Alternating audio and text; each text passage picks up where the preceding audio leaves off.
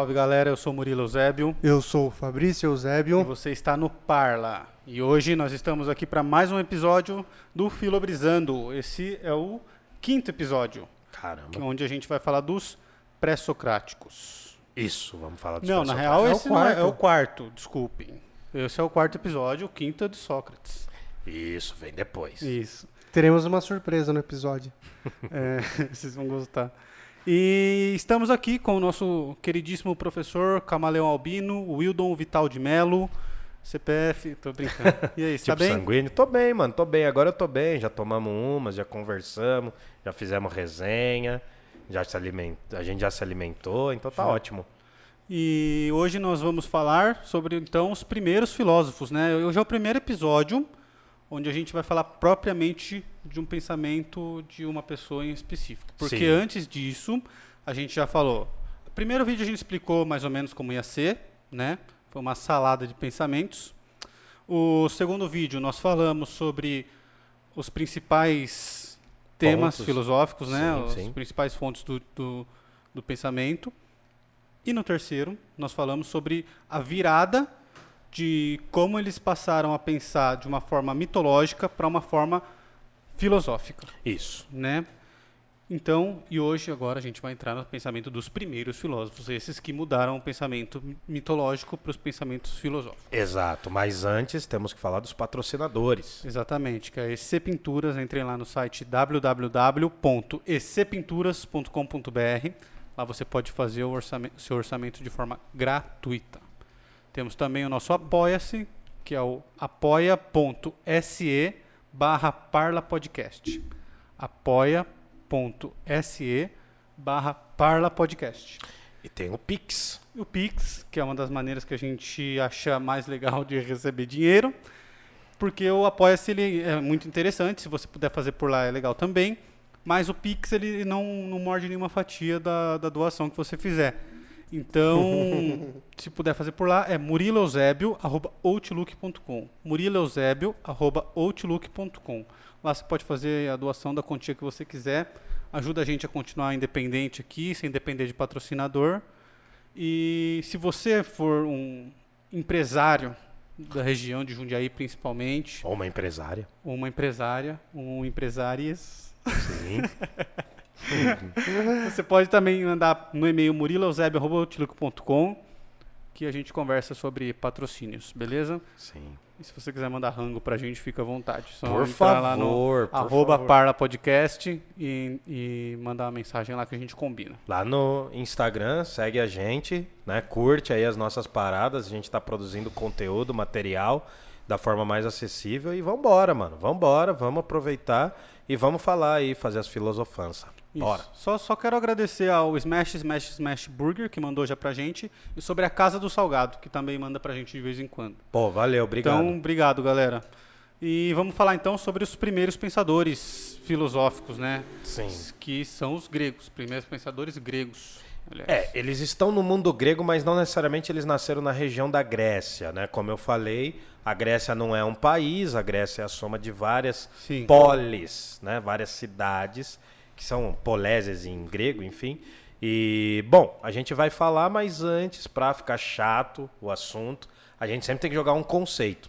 Né? Que conceito? o- os dois principais conceitos que a gente tem que entender hoje é o primeiro é o seguinte: no mundo grego eles acreditavam, eles eram politeístas, eles acreditavam que uma das deusas era a Physis. Physis, né, em greguês, em grego, claro, Physis vai querer dizer natureza. A gente já chega lá. Antes disso, a gente tem que entender o seguinte: para um grego, para uma grega do século 7 antes de Cristo, a gente está falando do sete- século 7, a gente vai falar mais ou menos do século 7 antes de Cristo ao século 4 antes de Cristo. A gente vai tentar abraçar todo esse período, que é muita coisa, tem muito acontecimento ali, mas a gente vai fechar nos filósofos. Nesse período e posteriormente também, a galera da Grécia, né, do mundo grego, do mundo antigo, vamos falar assim, eles não perguntavam por quê ou quem criou o mundo, melhor dizendo. Eles não perguntavam quem criou o mundo. Para eles não faria sentido uma discussão entre Big Bang, como a ciência costuma fazer. Ah, o mundo começou de uma explosão, teve uma entropia, blá blá blá, tá, tá, tá. Uma das teorias né, do, do evolucionismo é essa. Para um grego não faria sentido. E também não faria sentido uma visão cristã que é, ah, não, quem criou o mundo foi uma figura divina, tal, organizou, tirou sete dias da vida dele para organizar uma coisa que ia dar só problema. Né? Então, nenhuma dessas duas visões caberia na mente de um grego, por quê? Para os gregos, o mundo, o cosmos, sempre existiu. Antes do cosmos existia o caos. Então aí a gente já vai comprar uma ideia que é uma ideia um tanto poética. É um poeta que meio que funda essa ideia, que é o Exildo, no século 9 para o 8, mais ou menos, assim, ele vai criar uma filosofia, um, não uma filosofia, mas ele vai criar um conjunto de ideias que é mais ou menos poético e vai falar o seguinte: olha, o mundo sempre existiu, né? Para a gente resumir, para a gente entender, na cabeça de um grego não há uma criação do cosmo. E esses primeiros filósofos, eles não estão preocupados em falar quem criou o universo. Eles estão preocupados em falar qual elemento que organizou o universo. Tá. O universo era desorganizado porque era o caos. Passou a ser organizado porque virou o cosmo. Eles caos queriam, e cosmo. eles queriam explicar qual era o elemento que, separando, separando, separando, a gente ia chegar no elemento em que a sua pele é esse elemento, o livro é o mesmo elemento. Sim, exatamente, perfeito. É. A ideia é justamente essa, e essa ideia se chama arqué. Arqué. Vem de arcade, né? Acho que vocês já jogaram arcade. O Mortal Kombat Arcade. O arcade é porque ele é meio retrô. Ele traz uns elementos dos antigos, não, sa não traz? Por exemplo, eu acho que vocês já devem ter ouvido falar da palavra arqui-inimigo, arqui-rival. Ou, por exemplo, arcaico, arquitetura, arquétipo Arqueologia. arqueologia, ah, tudo que tem arqué, tudo- todas as palavras que tem arqué significa algo muito antigo. Tem um jogo que chama Ark, que é você na época dos dinossauros, aí você tem que construir suas coisas, Então, construir suas ferramentas. Porque é antiguíssimo. Arqué é a ideia de algo muito velho, mano. Então quando você joga um arcade, você tá jogando um jogo retrô, geralmente. Eu Não, não sei se é muito por aí. Um modelo retrô. Então, e, e tem é, é aquela coisa old school, digamos, né? E aí tem qual o lance? Tem duas paradas, então, que a gente tem que sacar. Primeiro, tem o conceito, que antes de ser conceito, era considerado uma divindade grega. Os gregos eram politeístas e eles atribuíam à natureza uma divindade, que é a physis. Tá. Dessa physis, né, vai surgir a ideia de que ela não pode mais ser vista como uma divindade. Ela tem que ser vista como um conceito. Então a gente vai entender o que é physis, depois a gente vai entender o que é arqué. Arqué seria o elemento, a coisa, a substância que deu origem, não origem, mas é que organizou o universo. É aquele elemento que está em tudo. Sim. É um elemento primordial. É um, é um negócio X que teria em todas as coisas, que foi o fundamental para organizar essas todas as coisas, entendeu? Uhum. É mais ou menos isso. Vambora, vambora. É o que a. Não sei se é um spoiler, mas é o que a gente sabe hoje que é o átomo. Mas ainda o átomo é divisível, né? Ah, sim, sim, sim. Não, não. O- os gregos já falavam que era um átomo. Aliás, uma- a palavra átomo é grega. É aquilo que é indivisível. Ah, Olha que doido. tá. A, gente entende hoje que o átomo, né, a ciência contemporânea tal, se uma certa engenheira química estivesse aqui embaixo, ela poderia ajudar a gente. Eu sou de humanas, É, não meu sei. Senai de elétrica não vai. não é meu departamento. Mas a gente sabe que o átomo é um bagulho dividível, divisível, perdão. Entre elétrons, Para os gregos, o nêutrons. átomo não é dividido. A gente vai chegar lá também. E mas o que que acontece? Para a gente resumir a poesia toda, resumir a arte toda, esses primeiros filósofos eles podem ser considerados como os caras de transição, ou os caras de ruptura, ou os caras de continuidade. Eu saio de um universo mitológico e agora entro no universo filosófico. E o que, que vai acontecer também? O que, que é importante? O primeiro grande figura do negócio é né, um cara que nasce no século VII. Lá no mundo grego, os caras admiravam muito os egípcios, que já era uma civilização muito velha. Na cabeça de um grego, os caras do Egito já eram muito antigos. Porque os caras, o Egito mesmo, o auge do Egito, o momento que o, o Egito foi forte, foi 22 séculos antes de Cristo. mano. Então é muito tempo. E aí tem pesquisas, né, que consideram, por exemplo, antes dos, dos egípcios tinham quem? Tinham, né, vai, o- o- os hindus, lá na Índia, que eram os caras que determinavam. Antes dos hindus tinham os mesopotâmios, que é aquelas civilizações potâmicas, civilizações que surgiram perto da água, como o próprio Egito. E antes disso tinha os tibetanos. Então aí já vai para 30, 40 séculos atrás. Não vamos viajar tanto hoje. Para a gente chegar no assunto, a gente tem que entender o quê? Esses pensadores, eles são muito importantes, só que a obra desses caras não sobreviveu, velho. A gente não tem nada desses caras. O que a gente tem, tem é, são fragmentos de outros pensadores que falaram desses caras. Tá bom? Só para facilitar. Então, por exemplo, você escreveu uma obra, sua obra foi importante durante um tempo, provavelmente você escreveu tal. Passaram-se alguns séculos, nenhuma obra sua, nenhum livro seu sobreviveu. Só que, ao longo de algum tempo, algumas pessoas leram o livro quando ele existia. E aí elas foram falando de uma para outra, tal. Então, depois de, daqui cinco séculos, alguém falou: olha, o Murilo, tal, o Fabrício lá do século XXI, eles escreveram uma parada. Mas a gente tem o nome dessas pessoas? A gente tem o nome porque os filósofos que vieram depois dessa turma falavam dessa turma. Ah, É mais ou menos assim, esses caras eram respeitados nos rolês. Era a primeira geração dos caras tops, assim.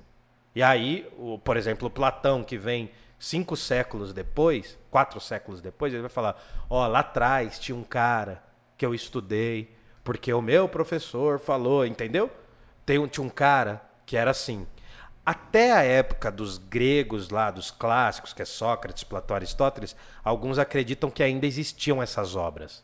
Mas a maioria dessas obras morreu com o tempo. A maioria, assim, a gente não tem nada que foi escrito pelos pré-socráticos. E aí a gente entra em mais um assunto: denominação. Dar nome para as paradas. Alguns chamam de pré-socrático, porque o pensamento deles tem uma característica que é anterior ao Sócrates. Sim. Mas existem pré-socráticos que viveram depois do Sócrates. Ah, é? Não sabia disso. Por- Achei que todos tem- eles eram. É, um- o mais famoso é o Arquimedes. É considerado um pré-socrático. Sabe aquele cara que estava na banheira?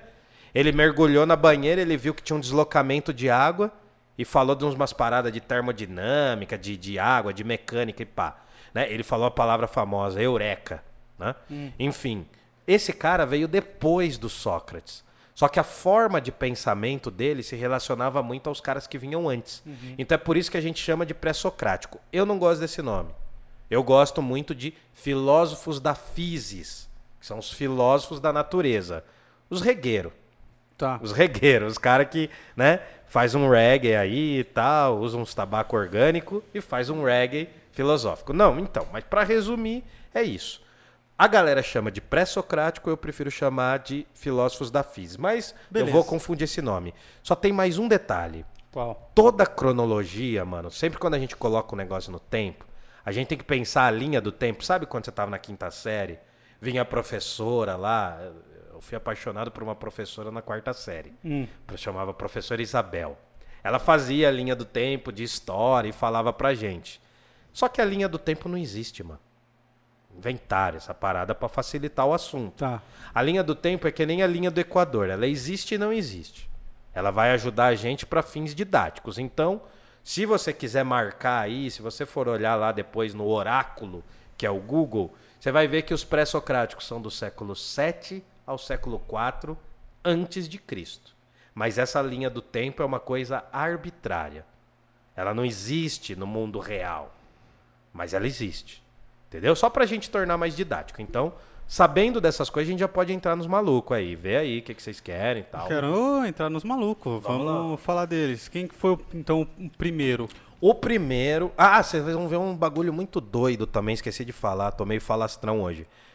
Esses filósofos, eles vão ser muitas coisas. Alguns vão ser astrônomos, outros vão ser matemáticos, quase todos você já estudou na matemática. Por quê? Vocês vão falar, nossa, mas os caras eram tão foda assim, fazia várias universidades e tal. Não. É que na época dos caras, esses conhecimentos não estavam divididos. Você não dividia a matemática, a música. Geralmente esses conhecimentos eram todos próximos.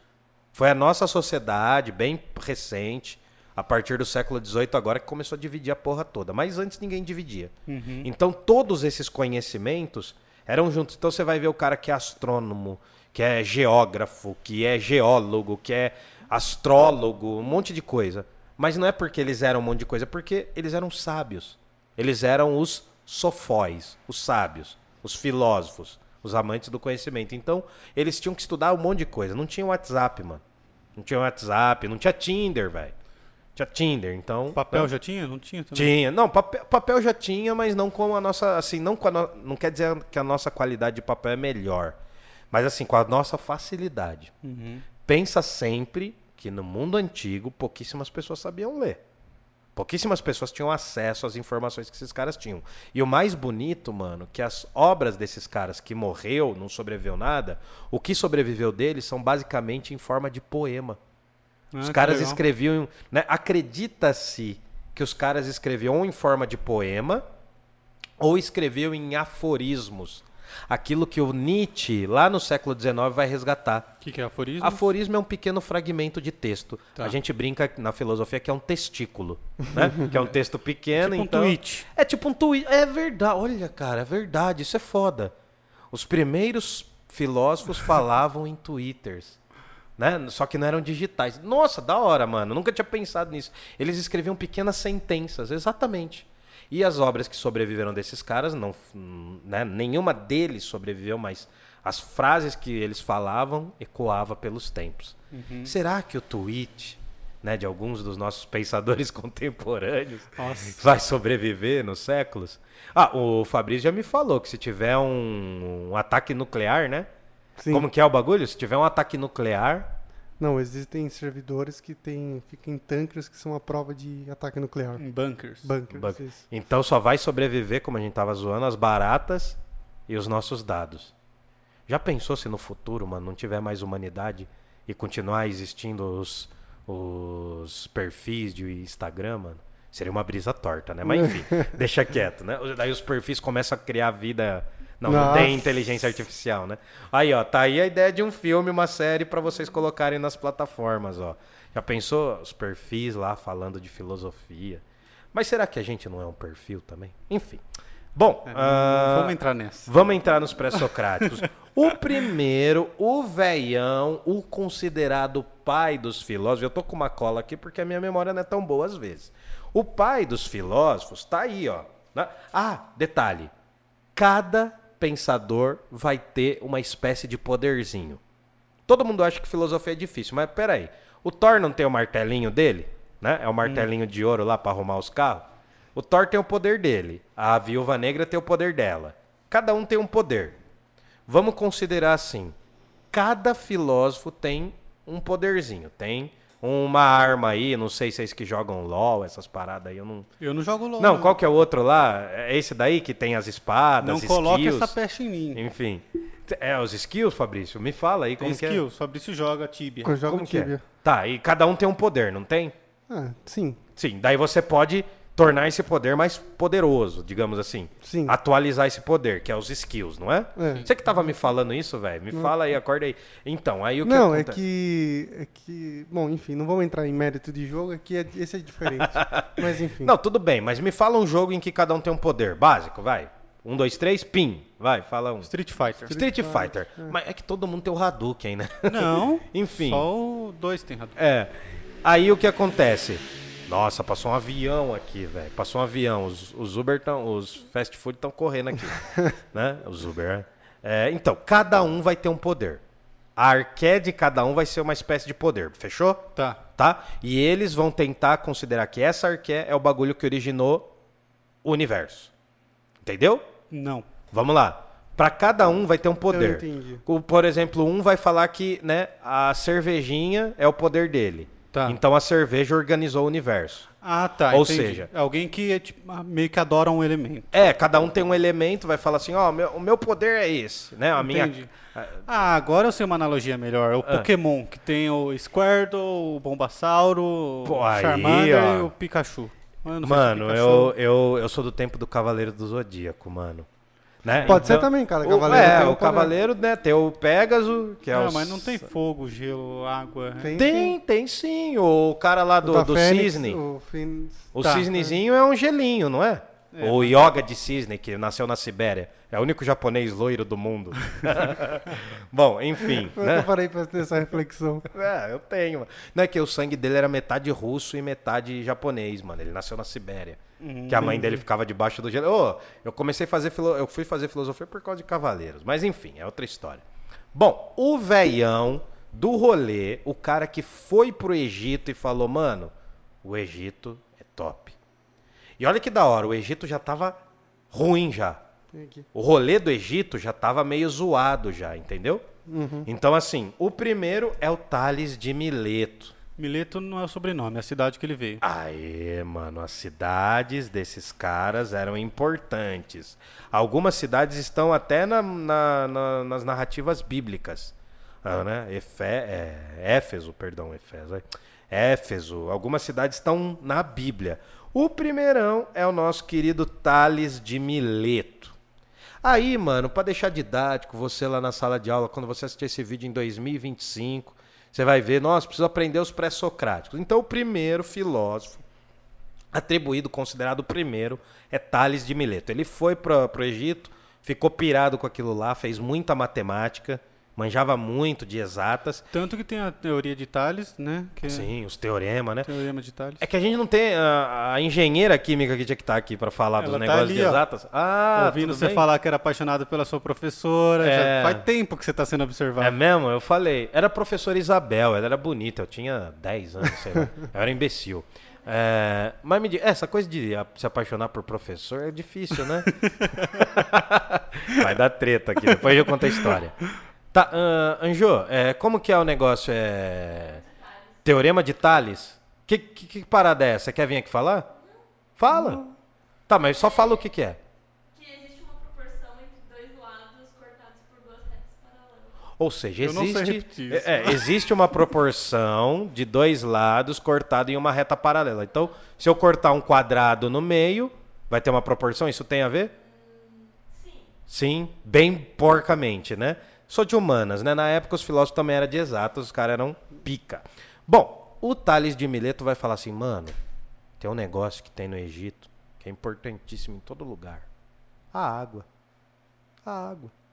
Ele vai falar assim, ó, tudo que or- organizou o cosmo foi a água, mano. A água tá em todas as coisas, em todos os lugares, em todas as possibilidades. Ah, professor, mas a água não está na parede, tá? Então quando você for erguer essa parede, como que você fez? Fez cimento, não fez? Uhum. juntou as pedrinhas lá e jogou água, né? Então, a água é o elemento que organiza tudo. Vai ter um historiador chamado Exil, oh, perdão, perdão, Heródoto, é muito nome, velho. Vai ter um historiador que vai falar assim: o Egito só existe por causa do Nilo. Por quê, mano? As grandes civilizações só surgiram porque elas ficavam perto do quê? Dos rios. da água, dos grandes rios, dos grandes lagos, né? por extensão dos grandes mares, quando eles aprendem a dessalinizar. Então, o Tales de Mileto é considerado o pai dos filósofos. Ele vai falar assim: olha, se tem um elemento que organizou o universo, essa é a minha arqué. Ele vai falar: ó, a minha skill, a minha arqué é a água, mano. Porque a água tá em tudo, velho. Tudo que você imaginar faz parte da água. E é um raciocínio que tem muita lógica, né, mano? Sim. Por que, que ele está falando da água também? Só para a gente finalizar. Porque agora eu não quero mais explicar o cosmo a partir da visão dos deuses. Os deuses ainda existem na consideração desses caras, ainda são importantes, mas eles estão tentando arranjar uma outra informação que fala assim, ó, não vamos depender tanto, não vamos depender tanto do, do bagulho dos deuses, da mitologia. Vamos criar um outro rolê nosso, mano. E aí o Tales é considerado, né, além de ser matemático, tal, o caramba todo, ele é considerado o primeiro filósofo, porque ele foi ele é o mais antigo, se olhar aí, ele é da, de 650 antes de Cristo, cacete a 4. E aí é de uma cidade extremamente rica na época, que é Mileto. Que é Mileto. Essa cidade vai gerar vários pensadores. Existem muitos que não sobreviveram no nosso tempo, a gente não conhece, mas essa cidade era extremamente importante. Se você pegar um mapinha lá, você vai ver tal. É na região ali bem próximo da Grécia. Tem toda aquela região do mar, né? Da Grécia, da, da península grega, né? Ah, tem vários mares. O norte da África também era muito importante. E aquela região onde hoje a gente chama de Turquia. Toda essa parte do mar Mediterrâneo é onde estão os primeiros filósofos. E nas grandes cidades. A filosofia é uma filha da cidade. Cidade em grego é polis. É por isso que eu digo que a filosofia é uma grande filha da Polis. polis. Tá bom? Vocês pegaram a piada. Foi uma bosta, mas tá bom. Não, bom. O segundo cara, quem é? Vocês querem falar o nome? Quer que eu falo? Tenta aí. Anaximan... Anaximandro. Anaxi... É Anaximandro. pesado, né? Que era o Anax- irmão do Thales, porque eles têm o mesmo sobrenome. Não, então, eu vou pegar aqui, é que eu sou meio cego e eu tô usando papel. O Anaximandro de Mileto também, ele vai ser uma espécie de discípulo do Tales. Qual que é a arqué dele? Vocês querem que eu faça assim? Vocês querem que eu vá falando? Vamos falando, Tá bom, né, tá cara? bom. Não, mas eu vou jogar pra vocês também, pra ficar mais dinâmico. Fala aí, Fabrício, qual que é a arqué dele? É, Não assusta. nossa, frase. Não, Não, tem a frase. Ah, a frase do Tales de Mileto é tudo é água, mano. tudo Uma é das água. frases mais famosas dele. Ah, Ah, tá. tá. Aperion, é isso? Apeiron. Aperon. Ó, as palavras gregas, elas são proparoxítonas. As sílabas tônicas são na antepenúltima letra. Então, ó, Anaximandro, Sócrates, né? A maioria dos nomes são assim. Então, aí o que acontece? O apeiron Aperon, é o indeterminável. ilimitado, indefinido e indeterminado. É aquilo que eu não consigo dizer o que é.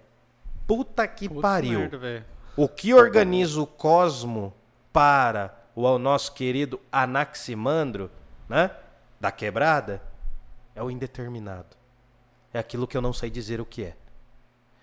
Esse filósofo, olha que doido, este filósofo, as frases dele, né? As frases de todos os filósofos que eu vou falar estão nessa edição aqui antigona dos pensadores. Pensadores. Você pode procurar em alguns sebos aí, alguns livros antigos. Essa é uma das melhores coleções de filosofia que saíram no Brasil. Eu tenho essa coleção completa, é um privilégio, né? Eu estou falando do ponto de vista de privilégio. Eu ganhei uma segunda coleção completa também, e aí eu vendi. é, é uma coleção muito difícil de achar hoje. Antigamente a gente ia nos sebos, mano. Os caras vendiam isso aqui por peso, acredita? Caraca. Os caras vendiam por peso. Os caras, ah, deu 5 livros, vai dar tipo 6 quilos, então vai ficar 30 reais. Hoje, mano, os caras manjam muito de livro, quem tá no sebo. Então os caras não vendem isso aqui por menos de 50. É uma coleção, tem 50 volumes e esse é o é o volume dos pré-socráticos, ó.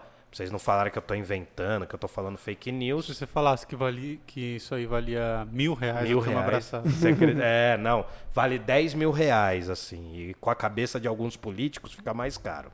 Bom, aí o que acontece, cara? O Anaximandro. Tá, explica esse rolê do, do Anaximandro aí, porque eu não entendi o que, que ele quer dizer com o que não é, indeter- o que não é determinado. Parece que ele pensou, pensou, pensou, não chegou Não em chegou a lugar nenhum, então. E aí ele falou isso. Sabe o que é mais trash, Sabe mano? quando você, você que é professor, acho que deve ter passado por isso, que o aluno tem que entregar um trabalho. Ele só enrola. Não, ele só leva o CD vazio e aí inventa alguma desculpa. Ah, Hoje não passou. fiz isso, mano. É. Ou se não, manda o e-mail em branco e fala assim: ah, professor, envio agora o e-mail pra você. E aí não vem nada. Aí é o tempo do cara tá continuando fazendo o trabalho. Eu já fiz isso, mano, na faculdade. Então. Eu mandei para um professor assim: envio-lhe aqui na sexta-feira, à noite. Eu mandei o e-mail, tal. Daí ele, daí ele foi ver na segunda. Foi o tempo de eu fazer o trabalho. Eu falei: putz, professor, desculpa, cara. Não foi, foi. Nossa, não foi, não anexei. Aí eu anexava na segunda. Coisas de malandragem da faculdade. Voltando. Bom, o apeiron é um conceito. É muito difícil para a gente pensar o indeterminado. Pensar o impensável. Né? Não é frase de autoajuda. Mas por que, que é o apeiron? Deste filósofo aqui, sobreviveram, se eu não me engano, quatro frases. Tem noção disso? E tem gente que é especialista neste filósofo. Nas quatro frases. Porque vai tentar definir o que, que é esse apeiron. Ó, a palavra apeiron tem esse A. Esse A significa aquilo que não pode ser considerado. é uma Tipo, negação. O, o ateu. Isso. Deus é Deus. Ateus é alguém que não tem Deus. Então o que acontece? Crônico é uma coisa que está no tempo. Anacrônico, tem esse A também no começo, é uma coisa que não está no tempo ou está fora do tempo certo. Então, o apeiron é um elemento que não é um elemento. A dificuldade de definir o que criava o universo era tal que o cara falou simplesmente assim: olha, isso escapa da nossa compreensão, é indeterminado porque o próprio pensamento não consegue definir. O nosso pensamento, por mais que a gente esteja brisando, já que o quadro é filobrisando, a gente sempre pensa dentro de um determinado limite. Cara, isso aqui vai ser tão importante que o conceito de Deus no mundo cristão vai estar em partes ligado a isso. Porque Deus é uma coisa que não dá para determinar. Sim. A nossa razão humana não consegue determinar o que é Deus. Pensa, na, na- quando chega na filosofia medieval, esse conceito vai se tornar importante, porque ele vai se transformando. O apeiron é ilimitado, indeterminado, não porque ele é qualquer coisa. É porque o cosmo escapa da compreensão humana. Seria, eu tentando traduzir aqui, como explicar a matemática para uma formiga. Ela nunca vai entender aquilo. Não faz sentido, né? Mas, mas é mais do que isso ainda, né? Acho que você deve estar falando isso pautado muito naquele vídeo do Carl Sagan, que ele tenta explicar o que é a quarta dimensão para quem está na terceira dimensão, que somos nós, né? Você já viu esse vídeo? Não. É um vídeo brisado, mano. E se você acha que o filo brisando é brisar, vê um vídeo do Carl Sagan, aquele cientista lá, que ele fala: como eu vou explicar a quarta dimensão para quem está na terceira dimensão? Mas para resumir, o apeiron é aquilo que não consegue ser pensado. Então, faz muito sentido você pensar que a origem do cosmo é algo que foge do pensamento humano. Então, o importante não é nem definir o que é o apeiron aqui. Isso aqui a gente deixa para depois. Mas o mais legal é entender que a capacidade humana é incapaz de perceber aquilo que organizou o cosmo. Então, na filosofia tem umas coisas dessas, não é que eu estou fugindo de explicar. Às vezes, não explicar é explicar. Por quê? Ele vai falar que aquela coisa que é perceptível, não. É o imperceptível, porque escapa. Tem um filósofo que lá da frente, chamado Immanuel Kant, que vai falar assim: não dá pra gente discutir Deus na filosofia. Porque Deus não está marcado pelo tempo e espaço. Estou resumindo aqui, tá? Deus não está marcado pelo tempo e espaço. E o ser humano, ele está marcado pelo tempo e espaço? Claro. Você está aqui e não está aqui. Você está nesse exato momento. Você não está daqui dois mil anos. Então você, um ser marcado pelo tempo e espaço, não pode falar sobre algo que não está marcado pelo tempo e espaço.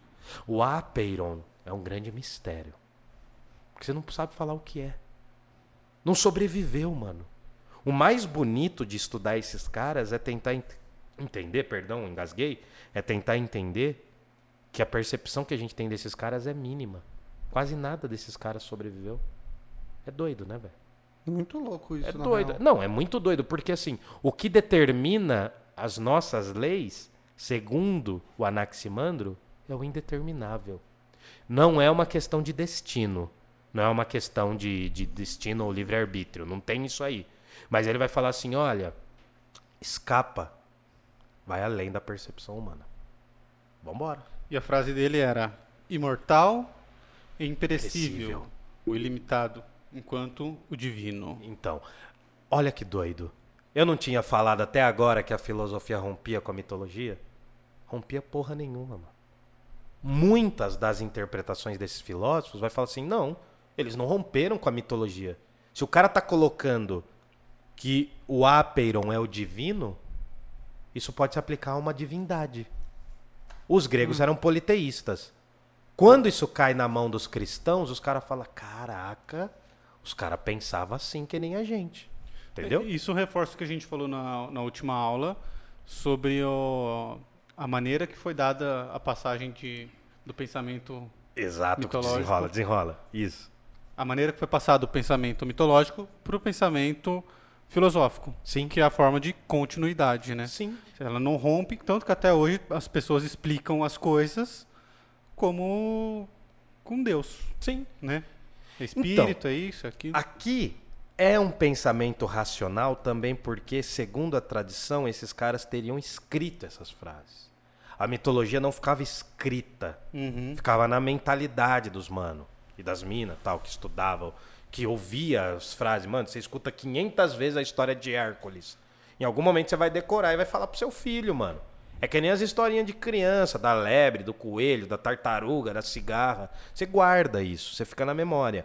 Só que é racional porque eles não estão buscando explicar só por meio dos deuses. Eles estão tentando explicar por meio do Logos. Aquele carro dos anos 90? Não, Logos. Mano, eu contava É essa piada. É, então, eu eu contava, agora. eu contava essa piada na, na, pras minhas turmas, mano. E é todo mundo anos 2000, velho. Ninguém entendia a piada.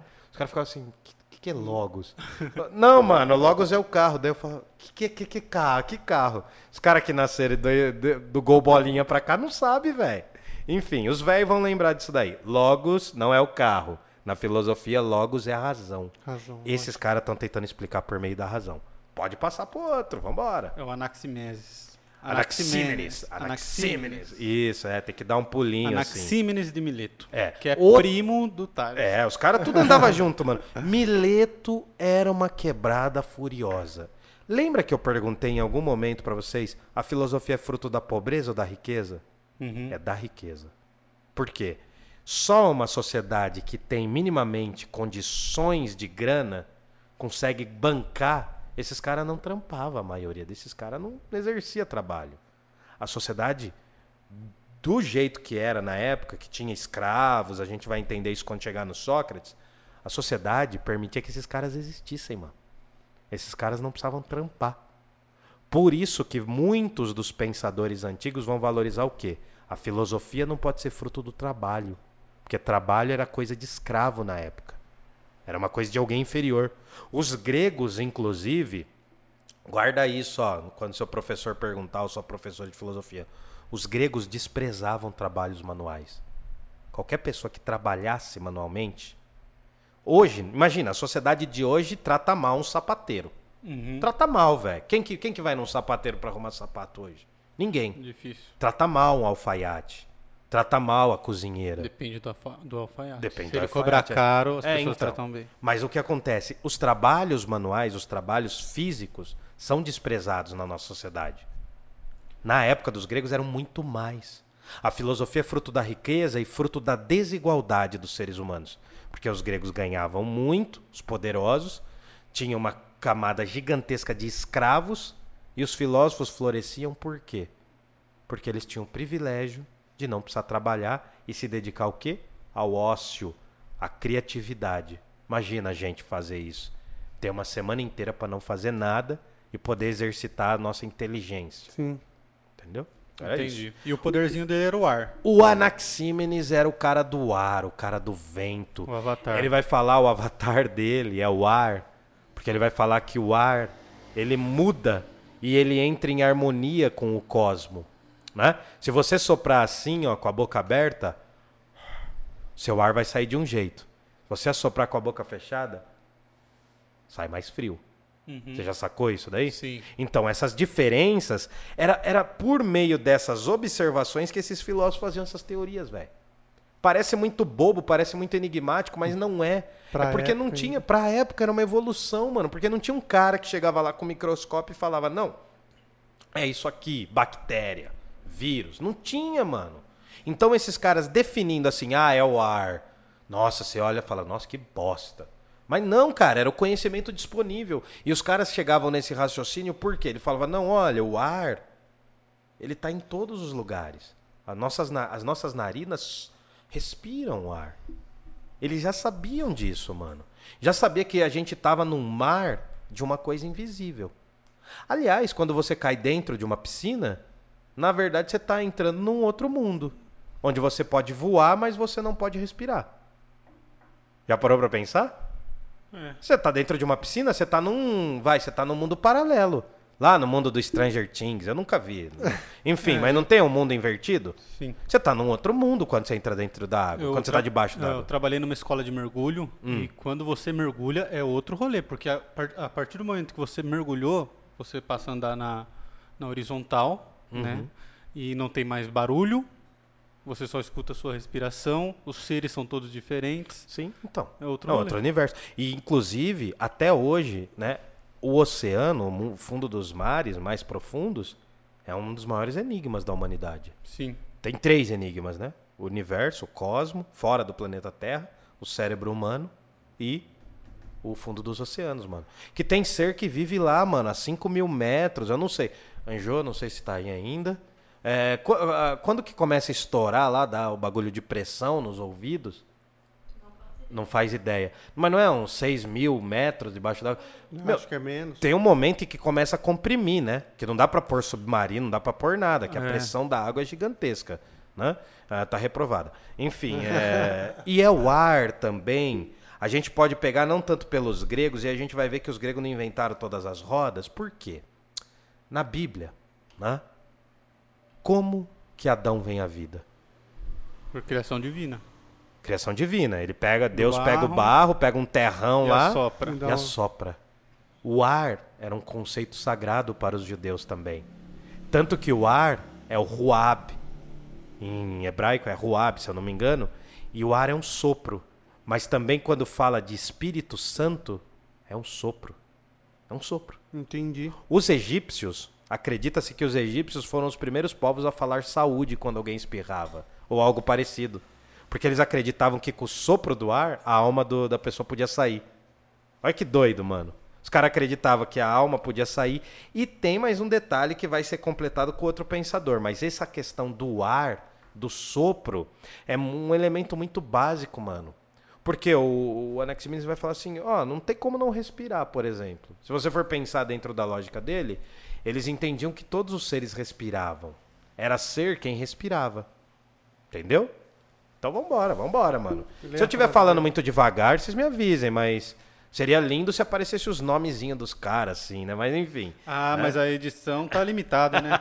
Então é por isso que você tem que financiar e apoiar o Parla Podcast. pra gente pagar um editor. Pra gente pagar um editor milionário, ficar rico. Quem que é o próximo? É, Nossa, lê a frase Pitágoras. dele. Não, lê a Ah, frase lê a dele. frase do cara do ar. Como a nossa alma, que é ar, soberanamente nos mantém unidos, assim também todo o cosmo, sopro e ar mantém. Tem mais um detalhe. A palavra ar em grego era psique. A mesma palavra de alma, psique. Quando você estuda psicologia, você está estudando a alma humana. Então esses caras falando de ar pode ser uma metáfora, a imagem talvez da alma. Eles acreditavam que a alma, a mesma palavra para definir, geralmente, tá? Não sempre, mas a mesma palavra grega para ar era a palavra para alma, psique. Que se você for ver, tem um som meio de sopro, não tem? Ps, psique. É verdade. Tem um fi, psique, né? Que é o P dos, dos gregos, né? Que é um. Não é bem psique, né? Um psique. Ele- ah, o grego era uma língua muito sonora. Foda, né? E os judeus também acreditavam. Os hebreus acreditavam nisso também. Quem é o próximo? Esse também é bem famoso, né? Esse é famosíssimo, virou até nome de faculdade. É, verdade. verdade.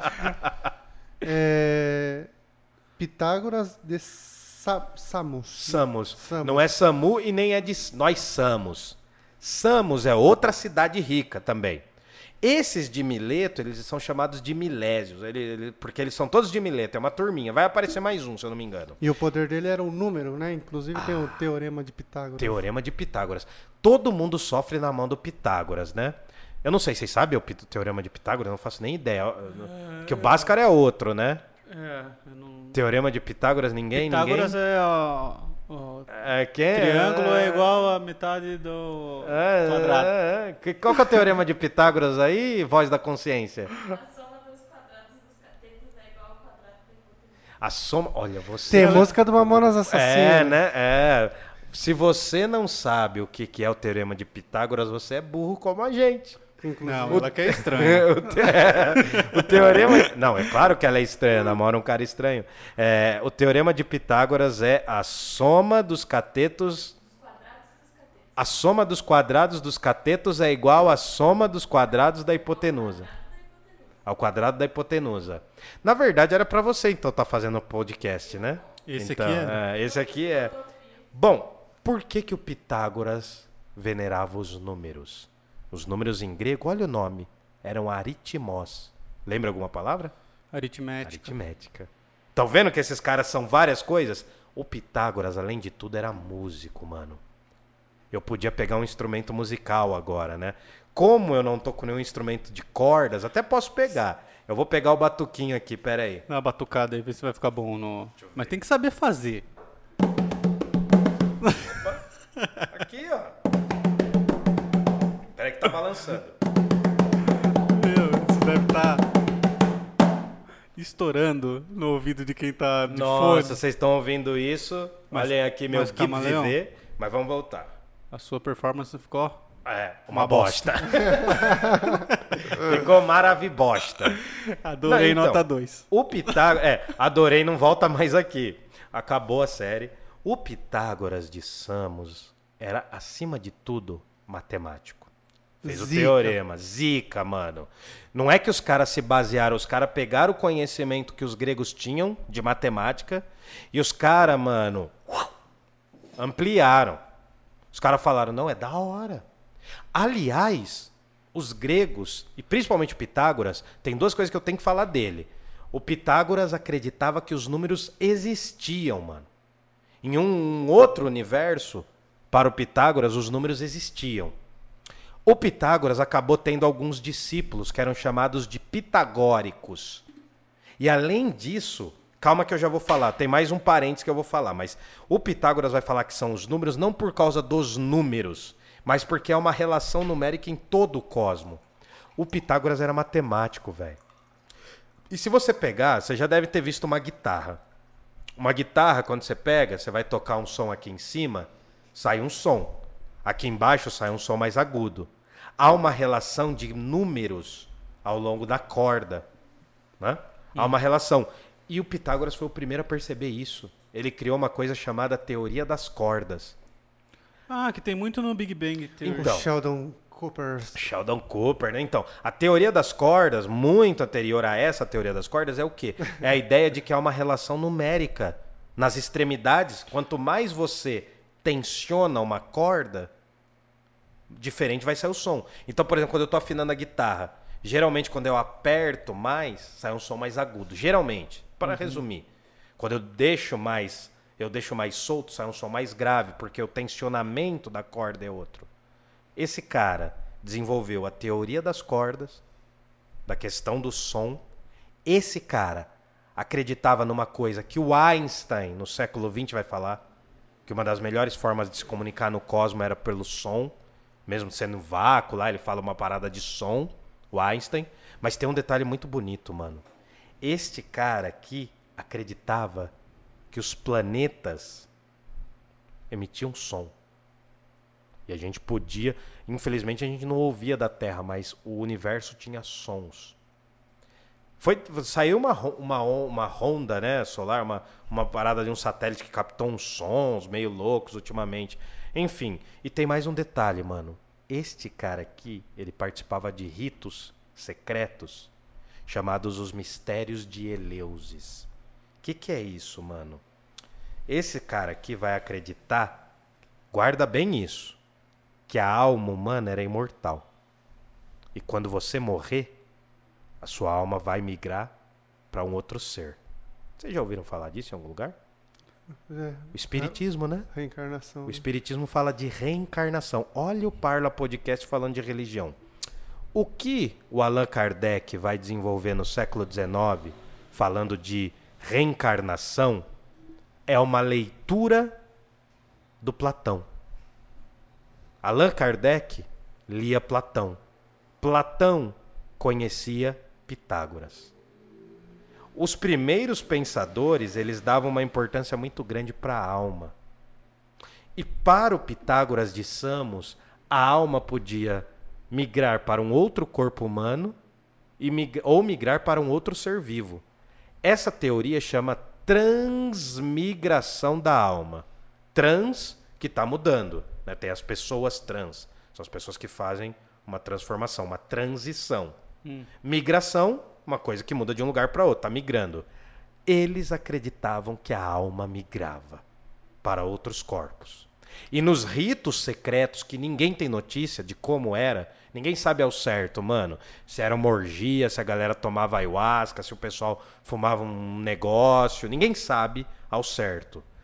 De novo, há teorias que dizem que era bem provável que esses caras usavam papoula ou lotus numa concentração que deixava eles alucinados. Mas aí é uma teoria lisérgica, uma teoria das drogas, não, não vem ao caso.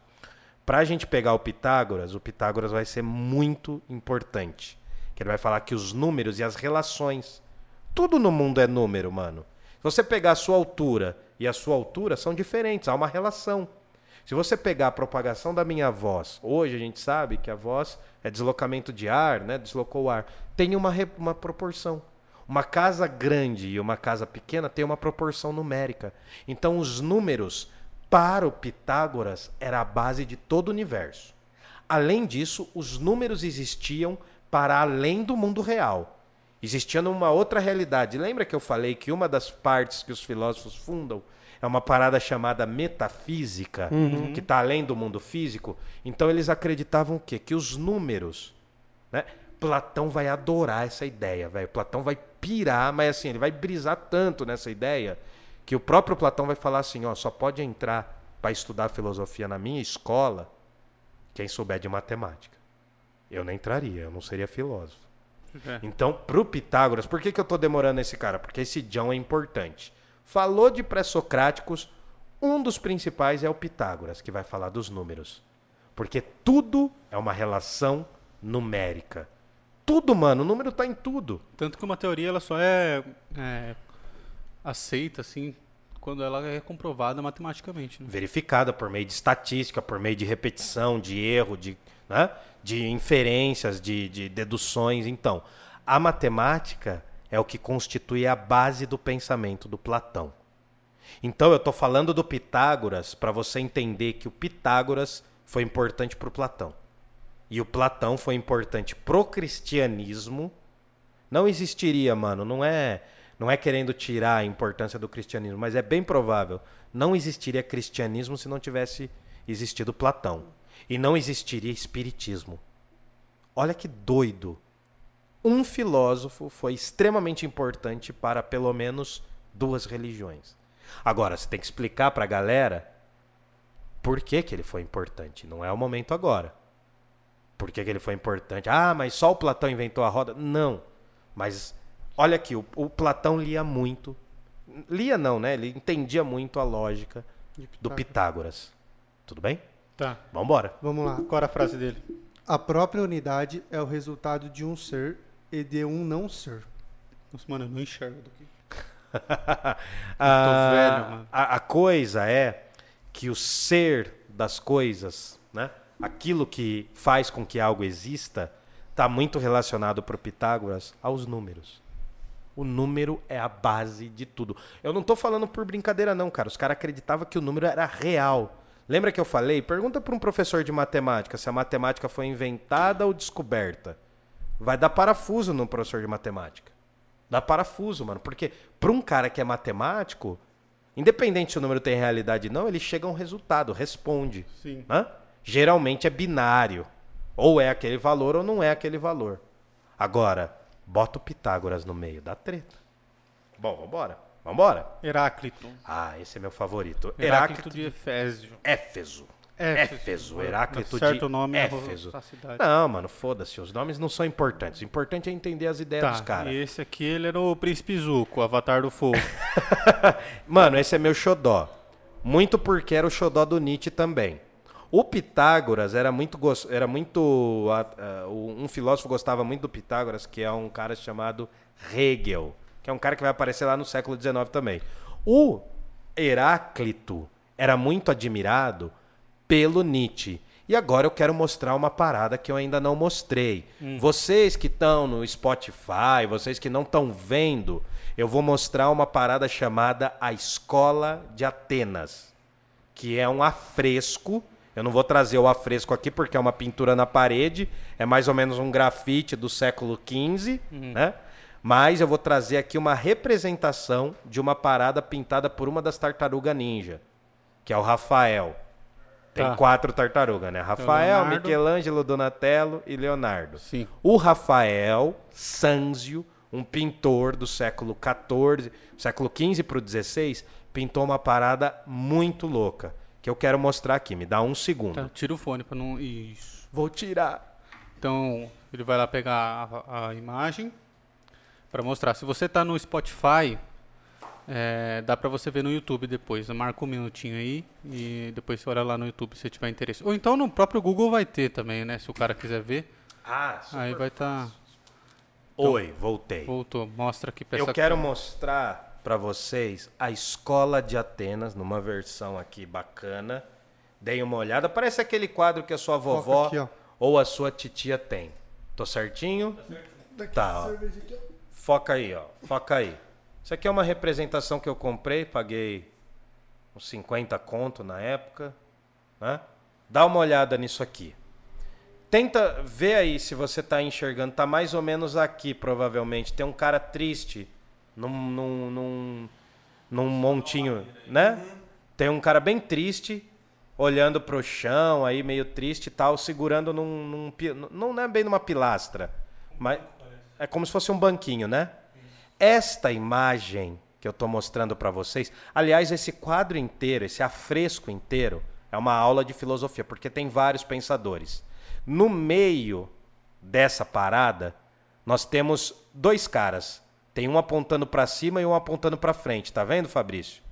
Tem um cara apontando para cima e segurando um livro, tá vendo? Bem no meio do quadro. Lá no meio. Sim, sim, tô vendo. Esse cara que tá apontando para cima é representado por Platão. Só que ele tá com o rosto do Leonardo da Vinci. Depois eu explico essa pista. Porra, é verdade, velho. Então, o outro cara que tá apontando para frente, ó, é o Aristóteles. Que tá Ou de azul. Que- isso, que tá apontando para frente tá com outro livro também na mão. Tá. Mais pra cá, mais pra cá tem um cara de verde falando com um maluco com uma armadurinha. Um cara de verde, meio de. de- Só, só, só- eu vou, vou apontar. Então, Sim. o cara de Leonardo da Vinci. Sim. Do lado dele tá o Aristóteles. Aí de azul. Daí tem um cara de verdinho aí, ó. É, Acha um cara de verdinho. Achei aqui, ó. O cara de verdinho é o Sócrates. Tá conversando com um militar da época. Né? Um cara com, Com uma roupa de- roupinha de... soldadinho romano. O é Brunão, grego. Brunão. o Brunão. É o nosso soldado. Enfim, e mais embaixo tem um mendigão. Perto do cara que tá meio chorando ali, o cara meio emo, que tá ali no, no lado do montinho de... O que tá, tipo, na sarjetinha ali. Isso, que tá jogado na sarjeta chorando. Essa é a representação de Heráclito, mas ele tá com o rosto do Michelangelo, que era inimigo do Rafael que pintava esse quadro na época. É doido, é brisa. O outro cara que tá mendigão ali é o Diógenes, um cara que tá bem mendigo da sé mesmo. Isso, um que tá bem jogado ali sem camisa. Aqui. Isso. Então, este, esta imagem aqui, deu já, deu já. por Deus. Esta imagem aqui é a imagem que dá pra dar uma aula de filosofia, mano. Eu amo esse afresco. Esse afresco tá no Vaticano. Tá, e o nome dessa obra? Essa obra se chama A Escola de Atenas, foi pintada em 1515 por um cara chamado Rafael Sanzio, talvez um dos maiores pintores de todos os tempos.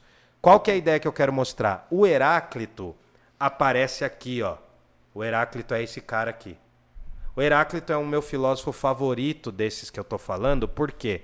Porque Heráclito teria sido o primeiro John a perceber que a filosofia é uma coisa: contradição. Contradição. Não bem contradição, mas uma outra palavra que a gente vai usar muito quando chegar no Sócrates: dialética.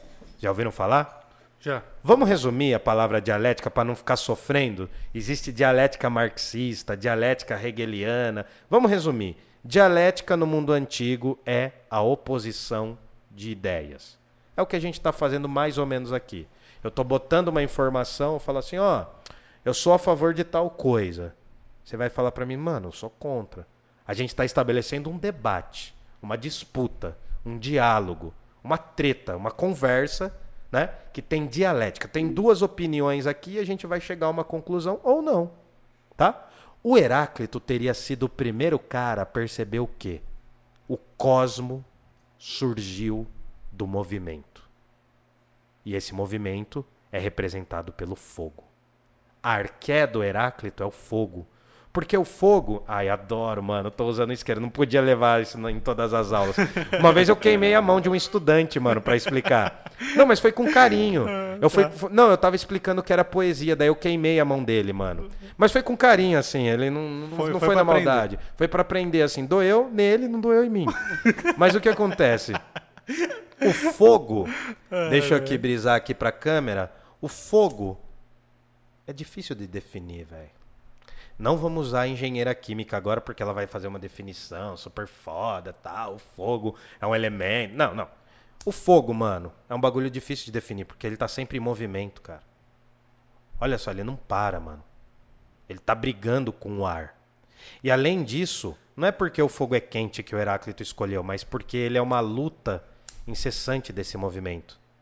Nós somos esses seres. Você poético. não é o mesmo de quando tinha 10 anos de idade, mano. Eu não sou o mesmo que, eu che que chegou aqui. Então, e você não vai ser o mesmo depois dessa aula. Sim. Para! Nossa, aula não, né, mano? Nossa, broxou agora. É, uma aula, de certa Enfim, forma. mas o movimento constante das coisas era muito atraente para o Heráclito, a tal ponto de dizer que em cada instante você é uma outra coisa.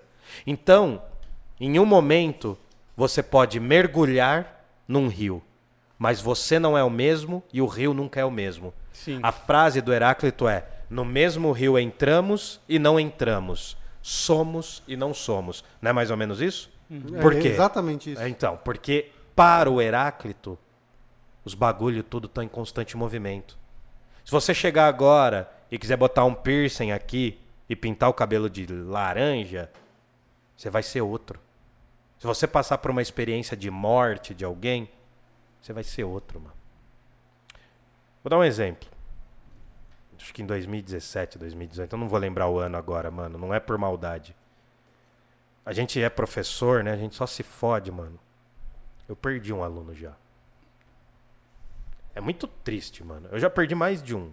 Perdi vários estudantes já. Quando morre alguém novo é triste. Morre... Não, é, foi tristíssimo. Morreu um querido, um- uma pessoa que eu adorava, um estudante meu chamado Gabriel. Queria ser arquiteto, desenhava muito. E eu fui no velório. E acho que no ano seguinte morreu uma aluna chamada Gabriela. Gabriela. E ela fazia, ela morreu no dia do aniversário, velho. Putz, que bad. Então, assim, são experiências que te mudam totalmente. Você não consegue ser a mesma pessoa depois de ver a morte de alguém próximo. Sim. Mesmo que não seja seu parente. Às vezes tem gente que não sofre com o parente, mas sofre com um amigo, né? Sim. Enfim, então, para o Heráclito, o nosso ser, aquilo que diz o que nós somos, o que diz que o Fabrício é e o que diz o que o Murilo é, muda constantemente, velho. Então a gente não consegue ser o mesmo. Porque o rio, a água não é a mesma, o rio, a pessoa, o ser das coisas está em constante conflito. E o que que marca essa mudança? O conflito, a oposição de ideias. Bem e mal, amor e ódio, certo e errado, fim e começo, velhice nasce e juventude. Essas coisas, essa dialética, esse, essa, essa briga entre as coisas, é que por meio dessa desunião das coisas, é que surge a união do cosmo. Foi bonito agora, hein? Foi mesmo, Dá pra cara. colocar de frase de Instagram, né? Você tá indo pra balada, né? Tá preparando, você tá preparando pra dançar o bumbum tantã? Você coloca o quê? Né, O Heráclito não disse isso, pelo amor dos deuses. É, por meio da desunidade das partes, da desunião das partes, que eu crio a unidade das- do todo. Cara, isso é poético demais. Poético mesmo. Isso é muito foda, porque a dialética é essa luta, mano. Cara, tem dia que você acorda fudido, desgraçado, triste pra caramba e acontece uma coisa boba, você fica feliz. Então nós estamos em constante movimento. Pra resumir, o Heráclito é um cara que a gente vai voltar lá na frente. Muito por causa de um cara que vai vir logo depois. Não é parmegiana. Como é o nome do cara? Parmênides. Parmênides. De onde ele é? Geleia. Eleia. Não é parmegiana de geleia. Parmênides de Eleia. Se eu tenho Heráclito falando que as coisas mudam constantemente, ó, essa cerveja já mudou quando eu comecei a beber e vai continuar mudando. É, até porque ela tá mais quente Tá agora. mais quente, tá parecendo xixi de caveira isso aqui, pelo amor de Deus. Xixi de caveira. Xixi de caveira, nossa senhora. Deus me defenderá. O que que acontece? Se eu tenho o Heráclito falando que as coisas mudam pra cacete incessantemente, eu vou ter o Parmênides só pra reliar, tipo o irmão mais novo, né? Falando que não. É o contrário. Deixa eu me ajeitar na cadeira.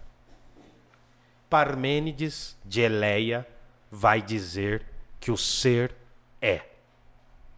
Não tem nada disso aí que o Heráclito tá falando. Muda toda hora. Muda o meu ovo, mano. O que, que muda toda hora, mano? O Fabrício de 10 anos atrás é o mesmo de hoje. O que mudou nele foi a aparência. A essência do Fabrício continua a mesma, Joe. Por mais que ele tenha mudado os pensamentos, o cabelo tenha crescido, ele tenha cortado, por mais que ele tenha criado um cavanhaque, o Fabrício é o mesmo desde sempre porque tem algo no Fabrício que faz o Fabrício ser o Fabrício e não ser outro. Eu vou perguntar agora, Fabrício, o senhor está com a sua carteira aí? Está com a sua carteira? Não. Não tá, Tá- com sua... tá Você lá. não tá com a sua carteira, Se você Murilo? quiser pegar, tá ali, ó. Ah, não, então vamos usar o Murilo. Murilo, cê- eu sei que você não anda com RG porque a gente já brincou disso. Você tem aí alguma coisa, uma foto sua? Vou fazer uma mágica. Você não vai mostrar Vou meus fazer dados. sumir seu dinheiro. Não. aqui. Me mostra uma foto sua aí na, Já na, fizeram essa mágica aí. na. CNH de sumir com seu dinheiro, né? Aliás, os bancos fazem todos os meses, né? O Bom. o banco faz. Nós temos uma foto do Fabrício aqui, um menino sério. Murilo, Murilo. cara. O- Nossa, eu falei Fabrício. É que vocês são gêmeos quase. Só na voz. Ah, nós temos aqui uma foto do Murilo. Nossa, que vergonha mostrar Né? a foto 3x4. Mano, se eu mostrar a minha, Sei parece um palmito, velho. Se eu mostrar a minha, é pior. É, parece uma pilha Rayovac, mano. Parece o que que você falou? Não sei nem como coube. que trouxa, mano. Não, mas tá bonitinho aqui. Tá meio triste, mas tá bonitinho. Ele tá aqui.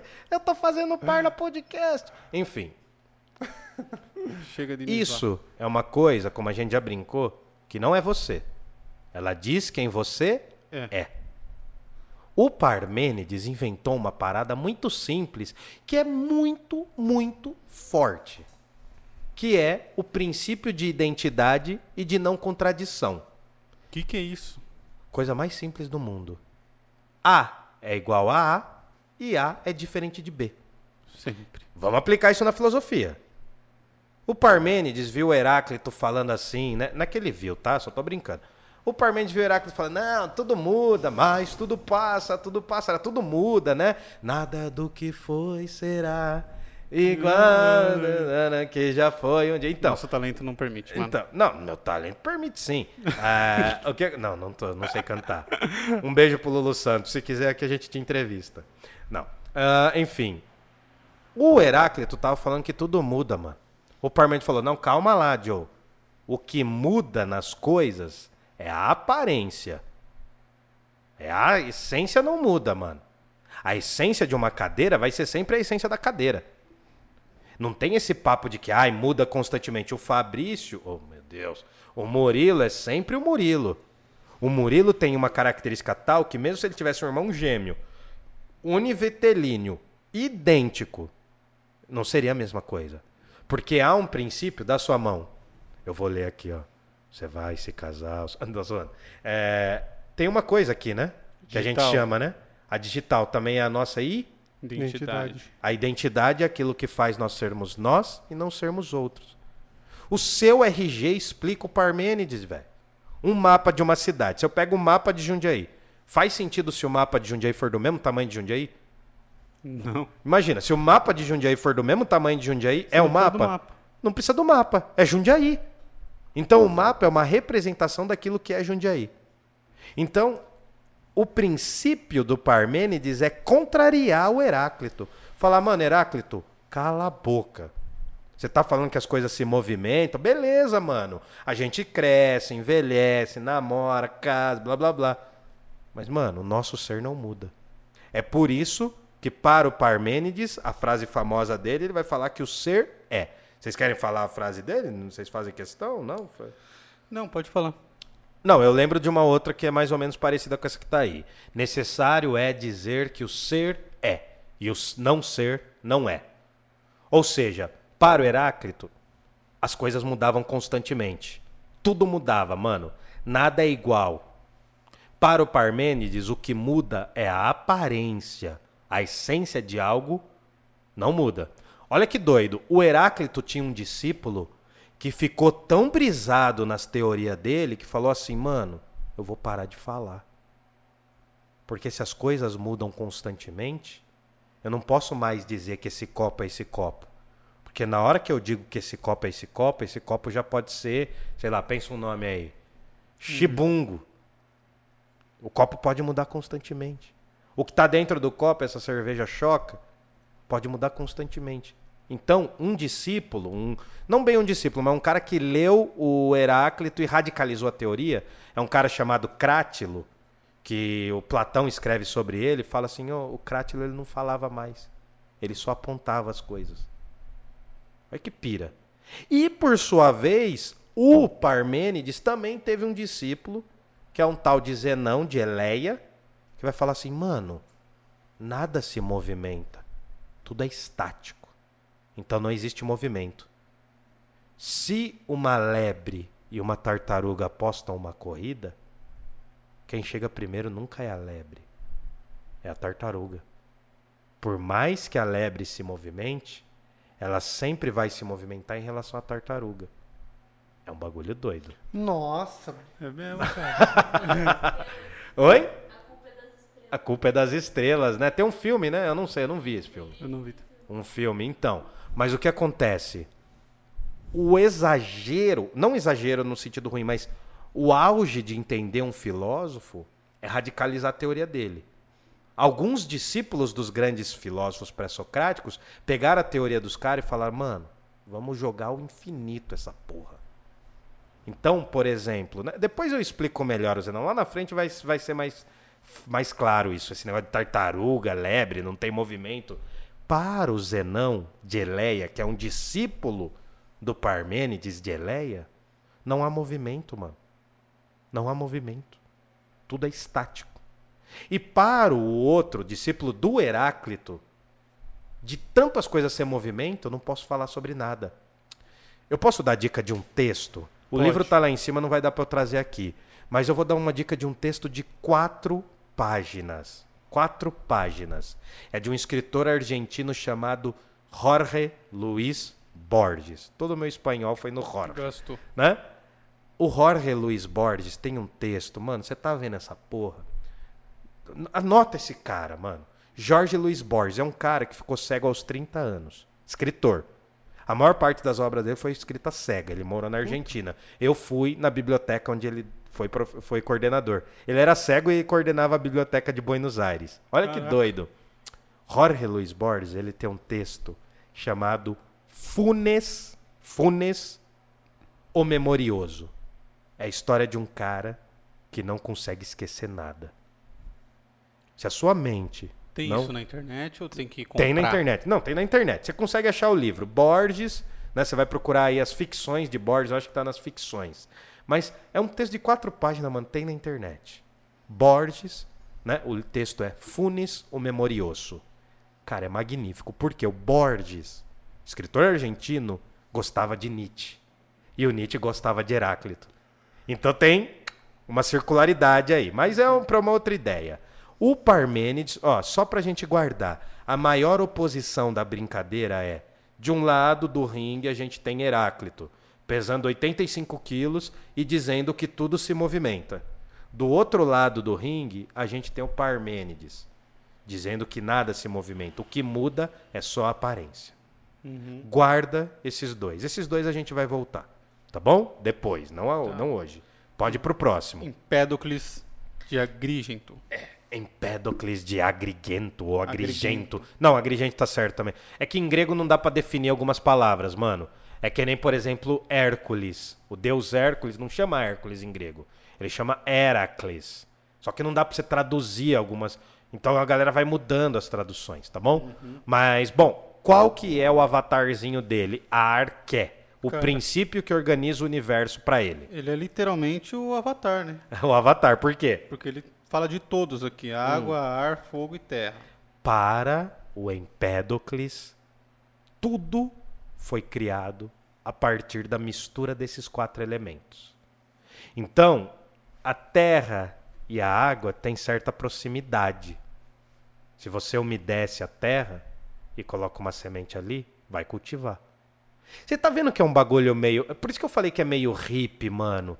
É meio vida louca, assim, porque os caras todos estão falando de natureza. Você tá vendo que os caras estão falando de umas brisas muito torta, mas todo mundo falando da natureza, mano. Por quê? Os quatro elementos que teria organizado todo o cosmo é terra, fogo, ar e água. É o Minecraft. É o Minecraft. É verdade. É, veio uma voz da lei, né? Tal, a Milena tá aqui, é nosso quarto elemento. E ela falou que é o Minecraft. Eu não entendi a piada, velho, porque eu nunca joguei esse bagulho. Tem sentido a piada? Então, tá- tem sentido, mano. Eu não entendi porque eu sou uma pessoa imbecil, limitada. E aí o que acontece? O Empédocles vai falar que não é só esses quatro elementos. Ele fala mais alguma coisa? É, ele. tem Chuta, mano, Filho. curte. rizomata. Ah, tá. Ele vai falar que esses quatro Mas elementos. aqui, ó. Hã? Não. Não, tem aí Vai lá. filia versus nature. Ah, filia a gente já sabe o que é, filosofia. Então é amizade, amor. Neicos é ódio. Como esses quatro elementos se juntaram? Por Filia é amor, por isso que tem pedofilia. É, é um amor, é isso. É, pedofilia porque vem. é, Palavras tem- oriundas. Sim, sim, é de infância. Então, aí filia é admiração, amor. Pode ser considerado também um amor exagerado, né? Ah, mas a fi- eu pensei em filosofia, né? Que esse filo, ele tem a ver com essa filia, tá bom? Mas aí o que acontece? Os elementos, esses quatro elementos teriam se reunido graças ao amor e ao ódio deles. Ou seja, o fogo odeia a água. O fogo odeia a água, não odeia? Pensa bem. O fogo não é muito brother da água. Se eu acender aqui e tal, jogar água, Já vai era. apagar. Mas se eu colocar o fogo e em cima uma panela, o fogo Você não fica tão elemento. inimigo da água, porque, né? O fogo vai esquentar a água do bagulho. Então, os elementos, eles possuem características de amor e ódio entre si. Velho, não é científico ao jeito que a gente entende. É meio poético, você tá vendo? Sim. E as rizômatas, né? Ele fala da, né? Não. Rizômata. Então, ele vai Rizomata. falar, é, é, pode ser rizomata ou rizômatas. O que acontece? Esses quatro elementos, eles vão ter uma relação tal que vão gerar as coisas. Que são essas rizômatas. É a criação do universo. Só que não é uma criação cristã e nem uma criação científica. É uma criação por meio da ideia de que esses elementos estão organizando o cosmo. Não criando. Eles estão organizando. Sim. Tá bom? Seria como ele tem- eles estavam tentando buscar uma uma lei física, uma lei da física. Cara, é uma lei da physis, mano. É uma lei da physis porque os gregos piravam muito no fato de que como uma coisa podia mudar e ser ela mesma. Como uma criança podia crescer e virar um adulto. O movimento chocava a mente dos gregos, mano. Eles ficavam brisados nisso. Falavam, mano, o movimento das coisas é muito legal. Ontem choveu, amanhã vai chover. Lembra que eu falei? Os caras não tinham meteorologia. Aliás, os caras que inventaram esse nome, meteorologia. Então as coisas iam mudando, mano. E isso impressionava os caras. Pode falar do outro. Calma aí, tem a frase dele. Ah, Nossa, Eu fala. achei a frase dele muito confusa. Fala, fala. Não, lê aí, gordinho. eu Pois tô- como, pois como antes eram, eu vou trazer aqui se eu não enxergo. Pois como antes eram, também serão. E jamais, penso, destes dois ficará vazio o interminável tempo. Então, o interminável tempo está marcado pelo quê? Pelo amor e ódio. Esses dois são amor e ódio, que equilibram todas as coisas. Cara, é um negócio que pode cair até numa autoajuda. Mas o amor e o ódio pelas coisas é o que mantém as coisas existindo. Se você tiver amor demais, você também está errado. Se você tiver ódio demais, você também está errado. Há uma relação de equilíbrio nesses quatro elementos. Os gregos antigos acreditavam que o mundo, né, o planeta onde a gente está, são dos quatro elementos. Para além do mundo, tinha uma coisa chamada mundo supralunar, que está acima do mundo. Aristóteles vai gostar bastante do Empédocles. Ele vai falar que existiu o quinto elemento, que é o éter. Não é o éter que a molecada tem gente que cheira éter, não é esse éter. Que a molecada. né? Tem gente que já cheirou éter, o Raul Seixas, né? Eu tô falando da molecada Raul Seixas. Ah, não é esse éter, né? O éter é. Qual que é a ligação do éter? Ele tem um oxigênio, Anjo? Como que é? Agora eu não vou lembrar. Será que eu vou passar vergonha? Ah, então tá, desculpa. Ó, eu tô lembrando dos negócios de química e a nossa engenheira química aqui, que é a nossa voz da Conceição. Pô, não. mas ela já gastou muito. Ela É, não, tô zoando. fórmulas. É, ela tá dando a aula aqui, né? Ela tá falando. Bom, vamos pro próximo, vamos embora. Qual- Quer falar? Tentar, né? Anaxagoras. Anaxágoras. Anaxágoras de Clasômena. É que eu tenho dislexia, né? Já é difícil ler nome normal. É, que eu tenho É, os nomes é difícil, mas a molecada sabe quem é o MC fulano, MC ciclano, né? Mas geralmente é MC Sapo, é MC Gui. MC Sapo Gui. É muito fácil, né, mano?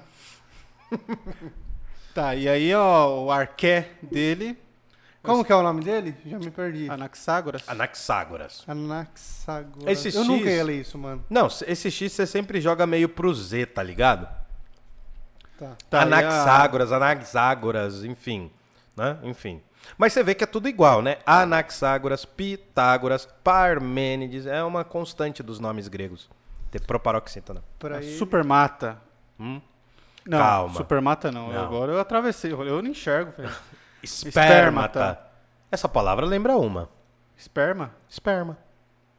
Lembra é quando a mãe origem, de vocês. assim? Lembra quando as mães de vocês falaram que vocês. As, as mães não, né? Uma mãe só. vocês são caso, irmãos. mãe né? só. Ah, lembra quando a mãe de vocês, falando pra galerinha aí que tá seguindo a gente, se inscreva no canal. Lembra quando falava que você vinha de uma semente? Sim. Falava aquelas lorotas, tá? Ah, a mamãe ganhou uma sementinha do papai. É verdade, velho. A palavra espermata é a palavra que gerou esperma. Tem aquelas árvores, vocês lembrarem de biologia, que são gimnospermas, angiospermas. Vocês lembram disso? Uhum. Enfim, espermata é semente em grego. Ferrou, né? Porque é verdade, a mitologia que a sua mãe, o seu pai contava pra você que foi da sementinha, é verdadeira. Para o Anaxágoras de Clasômenas, tudo se originou das espermatas, que formam uma coisa chamada homeomérias. Tá aí também, né? A conjunção das espermatas, as sementes, formam uma homeomera, que é mais ou menos o conjunto dessas sementes. E sabe o que é mais pirado? Quem criou tudo isso foi uma coisa chamada nous. Nous, em grego, vem de inteligência. Para o anaxim... Para o anaxim... Oh, meu Deus do céu. Agora eu que perdi o nome do cara. Anaxágoras. Para o Anaxágoras. De Olha, nada. Parece que eu tô decorando os bagulhos. obrigado, obrigado. É que é muito aná, aná, aná, aná, enfim. Para o Anaxágoras, o que organizou o cosmo foi uma inteligência divina. Lá na Idade Média, os caras vão pegar essa teoria do nous, né? É. E vão juntar e vão falar em latim que o mundo tem uma alma, que é a anima mundi, a alma do mundo. Lá na Idade Média, como a galera é cristã, vai falar que quem é a alma do mundo? Quem que Deus. criou o mundo? Deus. O, Anaxi, o Anaxágoras, ele não tava pensando nesse rolê, velho. Mas olha que legal. Tem teorias, né? eh, Você pegar aqueles livros bem brisados, eram deuses astronautas, de que vieram sementes de fora do, do cosmo, fora desse planeta, e cultivaram as coisas aqui. Você já, você já ouviu falar dessa teoria? De sementes que vieram pra, de fora do mundo, que andam pelo universo inteiro e criaram a vida aqui. Cara, mas pensando de certa forma, isso meio que aconteceu, né? E se Porque o a- mundo... a- os elementos são meio que restos de. de. de outras de coisas. meteoros, de Então, meteoritos e tal, que caem na Terra e aí você, aí você encontra elementos. Não, né? e, se, e se a gente brisar muito loucamente que o planeta Terra hoje. Já pensou se o planeta Terra for um óvulo? E a gente for as células? A gente pode pensar assim. Por aproximação. Você entendeu? Ficou meio louco assim? Não, entendi. Mas vamos supor. Não, um óvulo não, mas uma célula, um ser, enfim. Né? O que, que ele está querendo passar? Ele falou que uma inteligência divina. Olha como eu falei. Lembra que eu falei que parecia ruptura, mas não é? Tem muito de mítico ainda nesses caras. Tem muito da mitologia ainda tá presente nesses caras. Esses caras não inventaram a razão. Eles desenvolveram a razão e aí eles usaram de uma forma muito doida. Por quê? Essas espermata, espermata é porque tá no coletivo. Essas espermatas teriam gerado o cosmo, organizado o cosmo. É a semente divina. E esse Deus não é um Deus porque eles são politeístas, mas é uma noção de divindade. É diferente. Quando eu falo Deus, é diferente de eu falar divindade. Uma coisa divina é uma coisa que nos escapa, mas não é necessariamente Deus. Deus com D maiúsculo tal. Então, é como se o universo possuísse uma inteligência, uma sabedoria. Sabe um bagulho que é muito louco? Não sei se vocês já viram. Quando os caras pegam aquelas super câmeras e tiram foto de coisas extremamente microscópicas e, microscópicas e parece o cosmo. Uhum. Os caras falam, né, de uma, tem uma teoria chamada teoria. Nossa, eu vou falar a maior besteira, mas não é esse nome. Teoria dos fractais, mas não é esse nome. É esse nome que fala que o micro imita o, o macro? É os fractais, né? Então, tem essas teorias, mano. Tudo isso pra falar. Perdão, nossa, rotei agora. Nossa, estraguei o podcast. Podemos ser, ser, então, universos. Ah, mano, eu, eu assim, tirando agora os pré-socráticos, eu acredito no- na parada do multiverso, mano. Eu acredito numa parada assim, que eu acho que o cosmo é muito maior do que a gente, mano. Eu acho que a gente é tão mínimo, cara, tão ínfimo.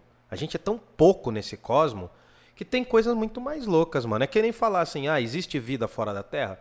Eu acho que existe, mano. A chance de existir é muito grande. Só né, acho que não é igual a nossa. Não pode ser um ser que não tem nada a ver com a gente. Pode ser bactéria, mano. E eu até acho que pode ser ser muito mais evoluído. Uhum. Mas os caras não vão perder tempo com a gente, mano. A gente tá discutindo se a vacina é importante. e é óbvio que a vacina é importante. Se tem um extraterrestre que é mais evoluído que nós, velho, um cara que. Um ser, né? Um cara, uma mina, um ser com outro gênero, que pensa melhor do que a gente nos bagulho, ele não vai perder tempo aqui, velho. Ou senão ele vai perder tempo pra dizimar toda essa bosta. Porque a gente tá falando um monte de bobagem, sendo que a gente podia estar discutindo coisas assim. Será que existe uma inteligência divina que guia todas as coisas? Não sei. Mas o Anaxágoras de Clasômenas falava que existia um nous Que que, é organizou isso, que organizou as espermatas e essas espermata, a, a espermata somada forma as homeomérias, que é o conjunto das coisas. E isso gerou, isso gerou não, isso organizou o cosmo. Beleza, isso Bonito, entendi. né? Bonito. Dele? Bonito, né? O compacto e o fluido e frio e o sombrio ali se colo- colocaram onde agora é a terra. Pô, você vê um negócio desse e fala, mano, esse cara simplesmente tava boletando no corote, mano. Desculpa. Foi nada, tá perdoado. Vai, não peque mais, meu filho. O que acontece? Você tá vendo que são várias coisas? O compacto, aquilo que é uma coisa compacta. O que que é uma coisa compacta? Uma coisa, né? Tal, rígida, digamos rígida. O fluido é uma coisa que se movimenta. Você vê que tem alguns dos pensadores que pensam mais o movimento, a briga entre as coisas. E é dessa briga entre as coisas que gera. Mas não parece muito com aquele tiozinho do Apeiron, que falou que é indeterminado? Não tá meio indeterminado? É. É porque esse pensador também sobreviveram poucas coisas dele. A gente não sabe. Cara, eu tô falando de frases, mano. Eu tô falando de frases. Se você me permite mostrar, só pra você ter uma ideia, tô falando de frases mesmo, porque o que sobrevivia dos caras era isso aqui, ó. Serão trechinhos Frases, mesmo, mano. parece- Frases, tweets, ó. Parece tweets, Tweets mesmo, do cara. mundo pra quem grego, tá ouvindo, velho. são... Frases. é. Eu acabei de abrir o livro aqui dos pensadores, que é o do Soc- o dos pré-socráticos. São frases, mano, de linhas, ó. A, a maior frase tem cinco linhas. É um testículo Uhum. pequeno. Bom, qual que é o próximo? Leucipo de Mileto. Leucipo de Mileto. Voltou os Porra, caras eu de Mileto. todas. Voltou os caras de Mileto. O Leucipo, ele vai Ah, ser esse muito brother. mais, né? Esse Leucipo vai ser muito brother do próximo. Lê o próximo também. Demócrito, De onde? de Abdera. Abdera. Então, ó, o de Mileto e o Leucipo, eles vão ser meio brothers por quê? Qual que é a arqué desses dois, mano? Átomos. O átomo. Aí esses caras se aproximam mais do que a gente conhece hoje? Não. Não. Não, porque, cara, na moral, pra mim meio que todos fazem sentido quando o Yudu explica. O que o cara tava querendo dizer faz sentido, mano. Se não explicar, é uma bosta, né? Se não Não, explicar, não, tem alguns, tem alguns que é bem claro. Mas, por exemplo, aquele lá que o segundo lá, o An- An- Anaxim, Anaxímenes. Esse Não, cara, Anaximandro. Ana- Anaximandro, o do Apeiron. né? Esse cara, pra mim, já não faria nenhum sentido. Até você explicar. Os outros, alguns faz muito sentido. Tipo, tudo é água. Você parar pra pensar Sim. realmente e tal. Não, mas esses caras, por quê, mano? Um detalhe importante, Fabrício. Esses caras não pensavam a natureza como algo separado.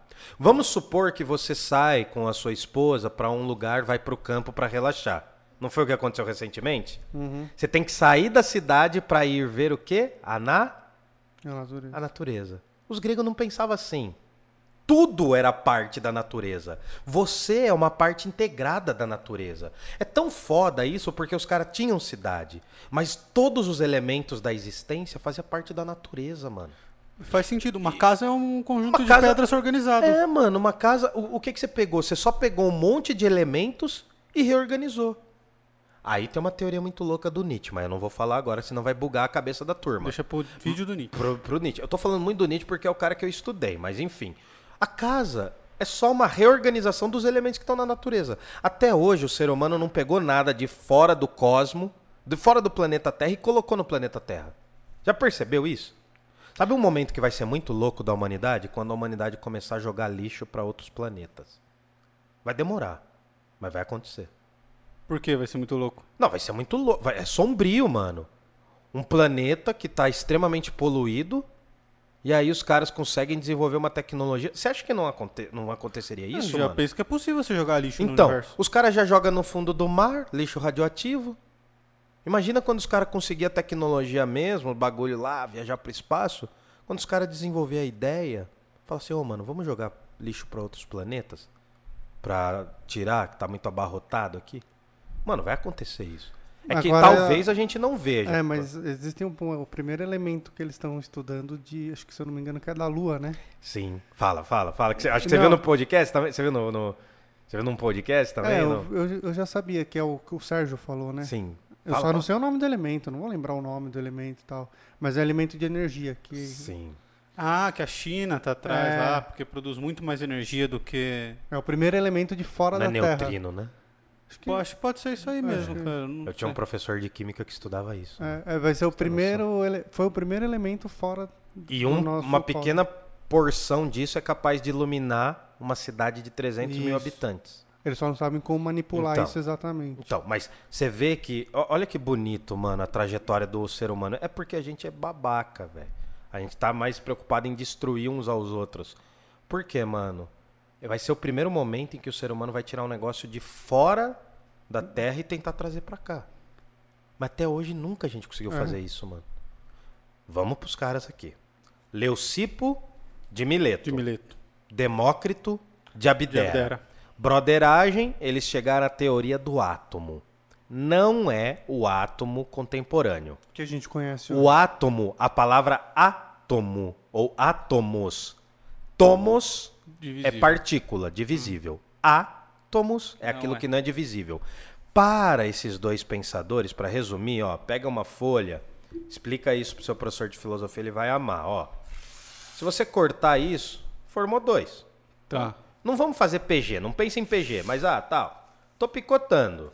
Tô picotando. Picotando Não? no papel. Tô picotando. Eu vou chegar, segundo os gregos, a uma coisa que é indivisível. A menor parte de qualquer coisa para os gregos era indivisível. Para o Leucipo e para o Demócrito. A menor parte de qualquer coisa é o átomo.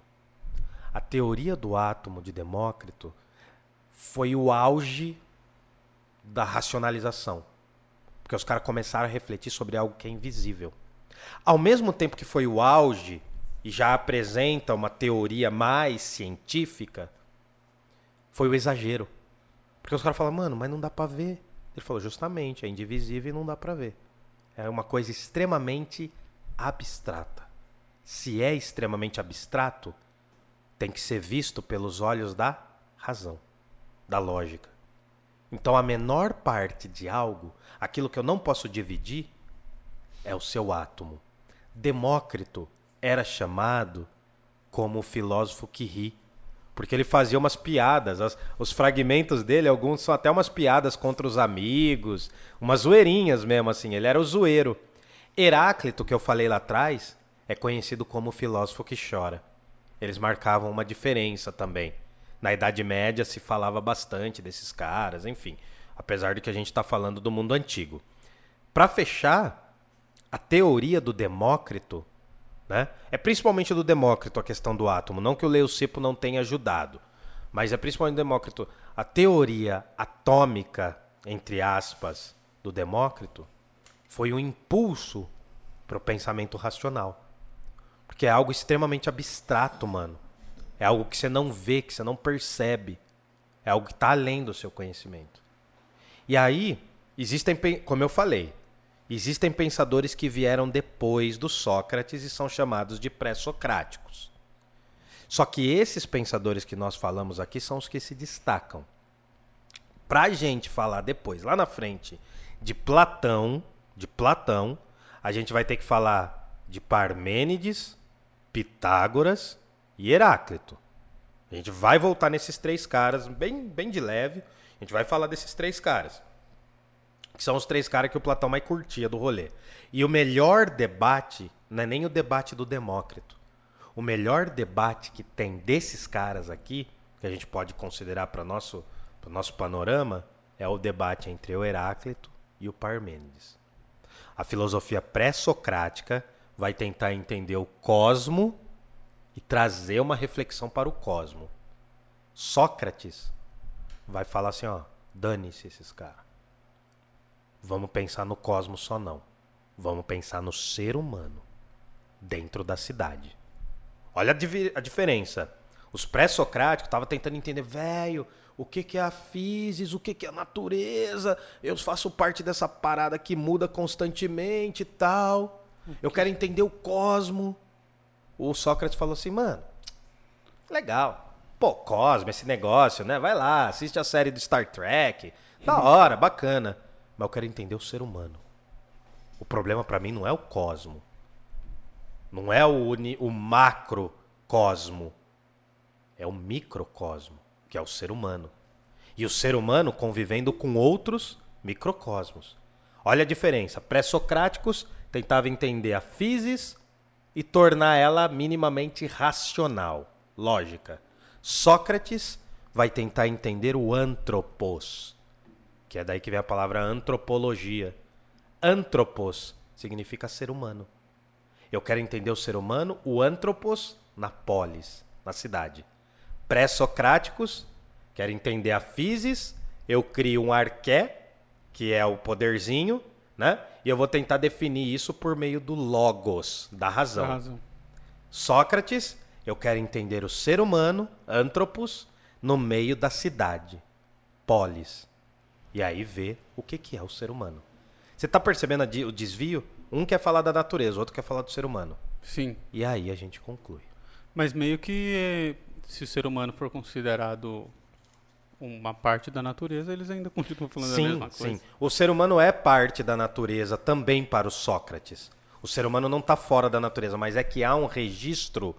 Aí é mais ou menos como se assim, se a filosofia saísse dessas cidades e ela chegasse na cidade, que é a cidade de Atenas, a mais importante do momento, porque lá no século IV Cristo esta cidade vai ver três grandes filósofos e mais um monte de gente importante. Mas aí a discussão é saber assim, qual é o lugar do ser humano. Eu não quero mais discutir o lugar do cosmo. Eu quero discutir o lugar do ser humano. Para que, que serve o ser humano? Para que, que é?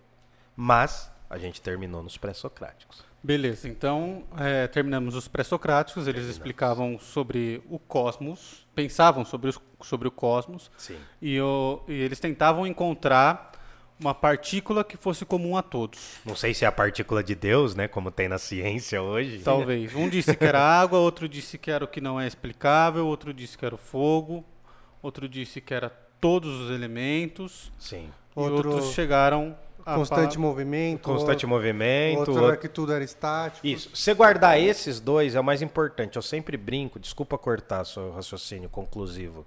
Eu sempre brinco que a gente tem que guardar quatro desses pensadores. O mais velho, que é o Tales de Mileto. Esse tem que guardar, mano, porque é velho, falou da água, coisa mais fácil. Se hidratem. Né? Óbvio, né? Bem lembrado. É... O segundo é o Heráclito, que é o do fogo. O terceiro é o Parmênides, é um pouco mais difícil, mas é o do ser. E o outro é o do número, que todo mundo odeia, né? Todo mundo consciente, todo mundo, né, que é do bem com a é vida, normal. detesta número, velho. Né? Uma pessoa boa da cabeça odeia números. É por isso que fica pobre, como eu. Enfim, que é o Pitágoras. Você guardou bem esses quatro. E esse debate que você falou, do cara do movimento, pensa que é o cara do fluxo. Tudo tá mudando. A fila anda. O outro não, o outro quer ser fiel. Casar, tava, entendeu? Pra brincadeira. O Heráclito era o do fluxo, da balada, né? Que tava lá sempre com os contatinhos. E o Parmênides é o cara sério, o cara pra casar. Tudo bem? Tudo só mais bem. Parmênides, só pra falar, porque eu já vi olhares ali de cima. Só Parmênides Falar- forever. Falar, por exemplo, é, tem um navio, né? Que ele, que ele tá no museu lá e quando a madeira do navio começa a apodrecer, eles vão lá e trocam. Hum. Aí tem a pergunta, em que momento aquele navio deixa de ser um navio e passa a ser um navio novo? Sim. Porque você vai trocando madeira por madeira, né? Um dos filósofos vai falar que aquele navio tem a essência daquele navio, vai ser sempre aquele navio. Sim. O outro vai falar, trocou a primeira madeira, já era. Não Já é mais era. o mesmo. Não, não. O próprio navio, em conforme ele vai existindo no tempo, ele tá em movimento. Já era. É, exato. A, a madeira apodreceu um pouquinho, ela já. Sim. Então Sim. é isso. Bom. Tá, parou aí, Fabrício? E lá, e, ah, esses celulares da Samsung não funciona, velho. Não comprem Samsung. então vou falar aqui para essa câmera. é, agradecer todo mundo. Deixa eu tirar essa água daqui. É, agradecer, entrem lá no site da EC Pinturas, www.ecpinturas.com.br. Lá você faz seu orçamento de forma gratuita. Também ajude a gente lá no Apoia-se, que é o apoia.se barra parlapodcast, apoia.se barra parlapodcast. E se você quiser ajudar a gente com um Pix, é muriloeusebio.outlook.com muriloeusebio.outlook.com Se você mandar um Pix, dá um toque lá no Instagram para eu saber quem foi que fez. Não sei se o Pix E pra é divulgar o nome, se para quiser. divulgar o nome também, para mandar pra gente dar um salve aqui. Então é isso, galera. Muito obrigado a todos. Tem mais alguma coisa para acrescentar? Tem alguma coisa que eu esqueci de falar além de curtir, compartilhar, Não, se inscrever no canal? Se inscrevam no canal, curtam a gente, acompanhem. É uma longa trajetória de filosofia, a gente está tendo muito trabalho para fazer. Curtam, aproveitem. Jundiaí não tem heróis. Jundiaí não tem heróis. Curtam o Parla Podcast e Certo. fortaleçam, mano. Mostra pra mamãe, pro papai, pra vovó, pro vovô, tá bom? Beijo do Albino. É isso aí, galera. Um abraço e tchau, tchau. Falou! Fui! Fomos! Muita sofrência aí, mano. Ah, mas daí você câmera, não tá nada. Não, mas eu acho que. Mas eu acho que fez um barulho agora. Foi agora mesmo. Eu ouvi também.